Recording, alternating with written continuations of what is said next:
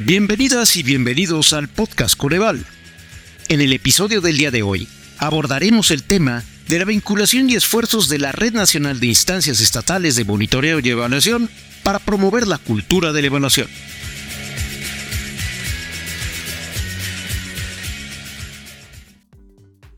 Hola, ¿qué tal? Bienvenidas y bienvenidos a un episodio más del podcast Coneval. El podcast Coneval es un instrumento de comunicación del Consejo con la ciudadanía. En esta ocasión abordaremos la vinculación del Coneval con la Red Nacional de Instancias Estatales de Monitoreo y Evaluación para promover la cultura de la evaluación. Ya es una colaboración de varios años y que se ha consolidado mediante diferentes actividades, sobre todo llevando el monitoreo y la evaluación a las entidades federativas a través de talleres, conferencias, seminarios, entre otras acciones que hemos llevado a cabo con las entidades federativas. En esta ocasión tenemos como invitadas e invitados a Valeria Blanco Manzano, jefa del Departamento de Planeación Estratégica y Evaluación de la Secretaría de Hacienda del Estado de Chihuahua. Eh, Valeria, bienvenida, qué gusto tenerte en el podcast Coneval. Al contrario, muchísimas gracias a ti, José Manuel, por la invitación. Estamos muy felices, contentas y emocionadas por estar aquí con, con ustedes. Muchas gracias. También de igual manera tenemos como invitada a Isaura Martos González, quien es consejera del Instituto de Evaluación de Políticas Públicas del Estado de Durango. Gracias por aceptar esta invitación, Isaura. Al contrario, muchas gracias, José Manuel. Es un gusto para estar aquí con todos ustedes en el podcast de Coneval. Gracias. Muchas gracias y agradecemos también la participación de Saúl Federico Oropesa Orea, quien es subdirector de evaluación de programas de la Secretaría de Planeación y Finanzas del Gobierno de Puebla. Bienvenido y muchas gracias, Saúl. Muchísimas gracias por esta invitación. Este, agradecemos el espacio. Muy bien, muchas gracias. Y pues hoy tendremos un episodio del podcast muy norteño con la presencia de Isaura y de Valeria, pero también con presencia de uno de los estados más importantes del centro del país, eh, como es el estado de Puebla, y con la participación de Saúl. La verdad son entidades federativas que han apostado mucho por el monitoreo y la evaluación de políticas públicas, así que nos da muchísimo gusto saber que, vamos, que tendremos esta participación de, ustedes. La dinámica, como eh, lo hemos hecho eh, en diferentes eh, capítulos, es yo les realizo una pregunta y ustedes pues agradeceremos si nos dan su opinión y lo que creen de acuerdo con esta pregunta. Iniciaremos con esta eh, primera pregunta, estimada Isaura, pues la Red Nacional de Instancias Estatales de Monitoreo y Evaluación es una comunidad que ha crecido progresivamente y que ha permitido desde su ámbito ser un aliado estratégico del Coneval para promover la cultura de la evaluación en el país. Desde tu perspectiva, ¿cómo se ha dado esta colaboración y vinculación que han tenido eh, con el Coneval? Muchas gracias, José Manuel. Y bueno, precisamente quisiera yo comentar con un poquito de contexto eh, la Red Nacional de Instancias Estatales de Monitoreo y Evaluación de México surgió de la necesidad de conocer las experiencias en todas las entidades federativas para atender las obligaciones de evaluación provenientes del mandato constitucional. Los primeros contactos entre pares nacieron básicamente sobre la discusión de la evaluación del gasto federalizado. En estas discusiones, la vinculación con el Coneval ha sido muy importante y se ha considerado como un aliado estratégico desde entonces para orientar las decisiones de evaluación de este gasto federalizado en las entidades federativas. Por otra parte, eh, la colaboración y la asistencia técnica aportada por el Coneval ha sido muy valiosa para fortalecer las capacidades de monitoreo y evaluación ya que Coneval se ha percatado de la gran heterogeneidad de modelos institucionales de evaluación que existen en todas las entidades federativas. Ya con la formalización de esta red nacional, Coneval ha jugado un papel más activo sobre los diferentes desafíos que enfrentamos en las entidades, ya no solo del gasto federalizado, sino de todas las políticas públicas, incluidas por supuesto la de desarrollo social. Coneval también ha sido de gran apoyo con capacitación, formación continua, así como con la aportación de investigaciones e información útil y oportuna que ha contribuido al análisis, a la discusión de políticas públicas para la mejor toma de decisiones basadas, por supuesto, en evidencia. Otro de los temas que me gustaría comentar y que se han discutido al interior de la red es la sostenibilidad de los esfuerzos de evaluación en las entidades. Como todos sabemos, ante los inminentes cambios de gobiernos en las entidades federativas, a menudo se observan rotaciones o cambios institucionales que repercuten en la forma de hacer evaluaciones.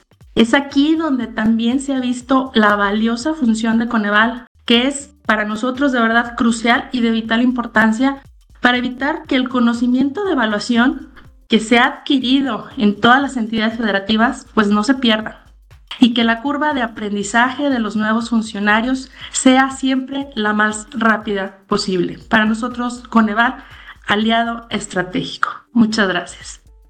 Isaura, muchísimas gracias por esta respuesta. Tienes toda la razón. Tenemos una gran vinculación entre la red, entre y, Coneval, y bueno, pues con esta capacitación, con esta formación continua, eh, eh, hace unos días estuvimos eh, por ahí en Chihuahua en esta primera sesión ordinaria de la red, la cual, bueno, pues fue de gran, gran provecho y de, una, de un intercambio de experiencias bastante interesante. Muchísimas gracias por, por esta respuesta a esta primera pregunta. Ahora voy a pasar con, con Valeria. Valeria, promover la cultura de la evaluación no es una tarea sencilla. ¿Cuáles son, eh, a tu manera de ver, todavía los retos que se tienen?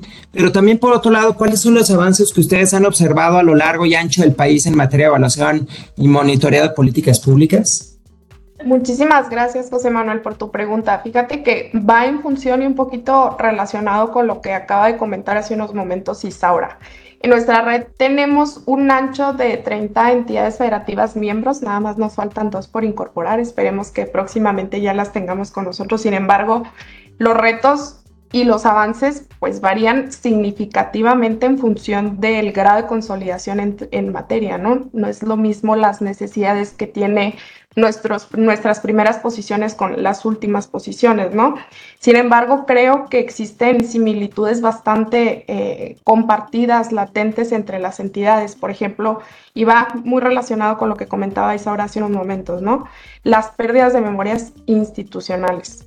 En, en, el tema gubernamental estatal, pues los cambios gubernamentales existen muy latentemente eh, con los cambios de administraciones. Sin embargo, la curva de aprendizaje en, materia de monitoreo y evaluación es muy amplia, o sea, toma tres, cuatro años poder controlar y aprender eh, eh, de manera muy específica estos temas. Entonces, en ese sentido, se vuelve muy lento, se ralentiza este proceso de aprendizaje con estos cambios que creo que impacta directamente en el avance que se pudiera obtener.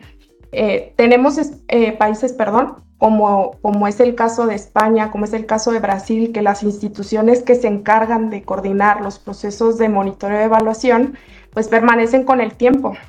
Entonces esto les ha ayudado bastante a mantener los avances en materia y con ello poder impulsar nuevas metodologías, es decir, buscar innovar y no nada más quedarse en lo que se ha venido haciendo, ¿no? También puedo ubicar eh, en estas eh, diferencias compartidas o, en estos insumos compartidos eh, el cambio en el paradigma, ¿no? Que es el cómo podemos visibilizar los procesos de monitoreo y evaluación independizándonos de la obligación de ley. ¿Por qué? Porque somos unos de los pocos países que tenemos el monitoreo y la evaluación marcado en nuestra norma, en nuestra constitución, en nuestras leyes, lineamientos, etcétera. Entonces, en algunas ocasiones se percibe como cumplir por obligación. Entonces creo que deberíamos de aprovechar este impulso que nos da la norma y tratar de utilizar pues para mejorar todos los aspectos en materia. Y hablando un poquito de avance, creo que, ha existido un avance muy significativo entre algunas entidades federativas, pero personalmente el que me llama mucho la atención es el caso Jalisco. Eh, ¿A qué me refiero? A migrar las evaluaciones convencionales, es decir, migrar de esta manera en llevar las cosas y pasar a las evaluaciones participativas. Eh, que si bien es cierto, estas metodologías vienen funcionando desde hace algunos cuantos años en, Europa, por ejemplo, pues en México apenas lo empezamos a adoptar. Tenemos estados que ya lo han llevado a cabo como Zacatecas, Yucatán. Sin embargo, el proceso que tiene Jalisco es un poco diferente y ha sido tan rico que no les bastó con implementarlo ellos, sino nos arropan, nos invitan, por ejemplo, Durango, Chihuahua, ahorita actualmente está participando en un diplomado que ellos impulsaron para no concentrar el aprendizaje con ellos, sino podernos nutrir al resto. Pero creo que esto también nos arroja eh, un reto significativo, que, que es algo que hemos venido platicando mucho y que me llama la atención, que es el cómo evaluar participativamente lo que construimos excluyendo, porque generalmente cuando eh, construimos programas, pues no se toman en algunas ocasiones en cuenta a, los beneficiarios, a esta población que vamos a atender. También me llama mucho la atención los impulsos que se han generado con iniciativas, por ejemplo, de Valyud, eh, que existen algunas entidades federativas que ya han hecho esfuerzos para poder impulsar la integración de evaluadores jóvenes en tan rica y tan bonita iniciativa, ¿no?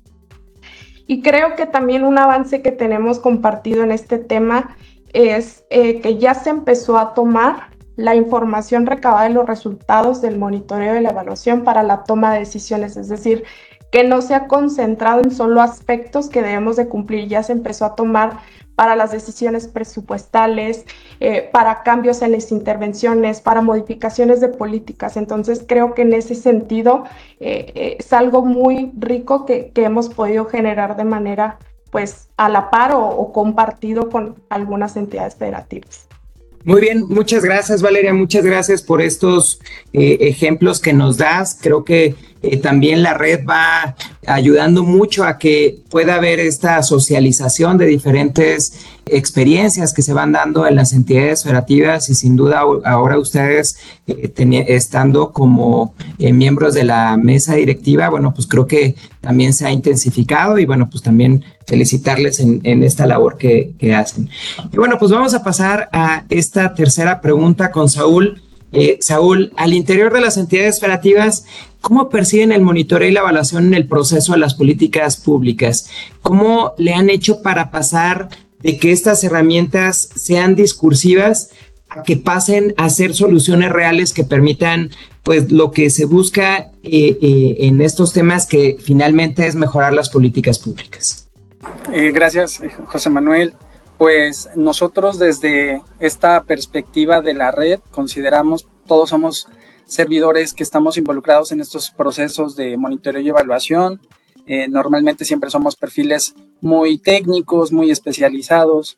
Eh, para nosotros, este, impulsar el, el desarrollo de los gobiernos subnacionales a partir de esta práctica del monitoreo y evaluación, pues es fundamental tras retomar ahí algunas opiniones que nos dieron las entidades federativas que conforman la red, eh, pues coincidimos que es una, una herramienta necesaria e indispensable y que también se requiere de consistencia y constancia para normalizar esta práctica, porque hace falta todavía fortalecer estas capacidades institucionales para que toda la administración o las instituciones que conformamos los gobiernos, ya sean del Estado y de los municipios, pues contemos con la misma información, que tengamos las mismas bases y conceptos al momento de estar interactuando y sobre todo pues aprovechar esta información que nos generan los procesos de monitoreo y evaluación.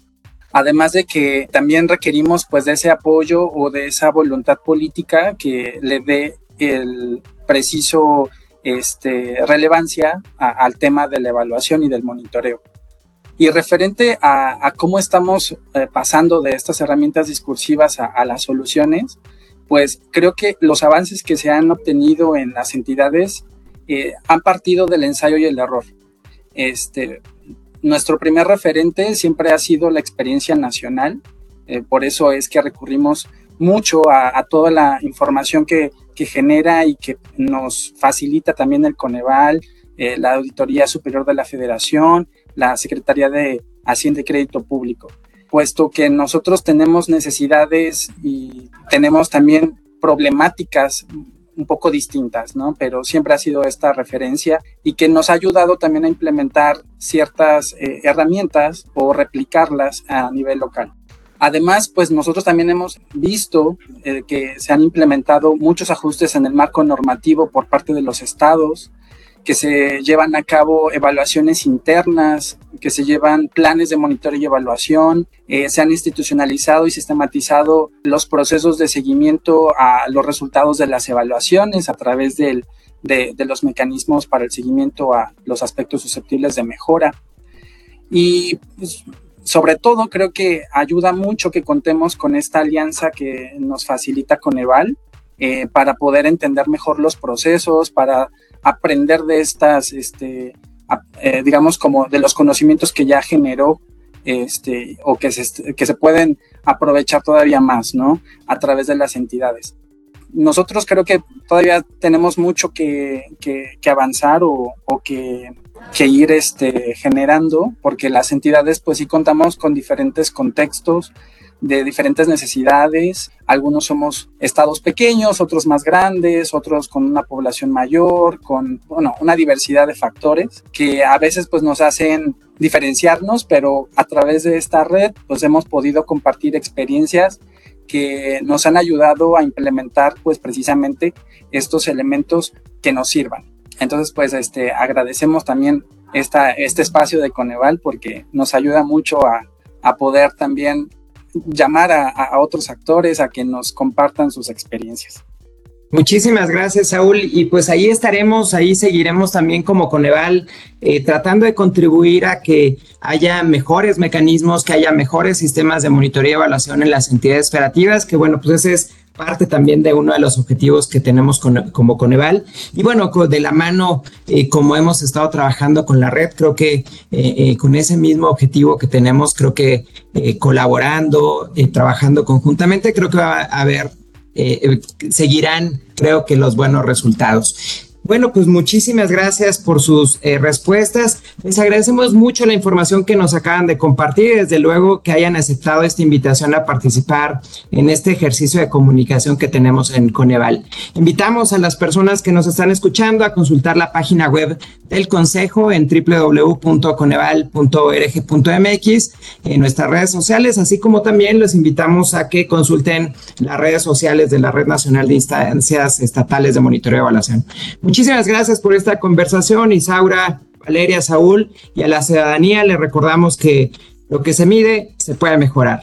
Hasta otro episodio.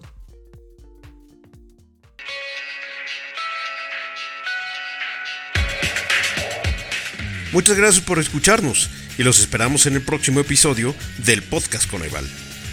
Este podcast lo pueden encontrar también en Spotify, en iVoox, Apple Music, en nuestra página web y en las redes sociales del Coneval. Lo que se mide se puede mejorar. Coneval.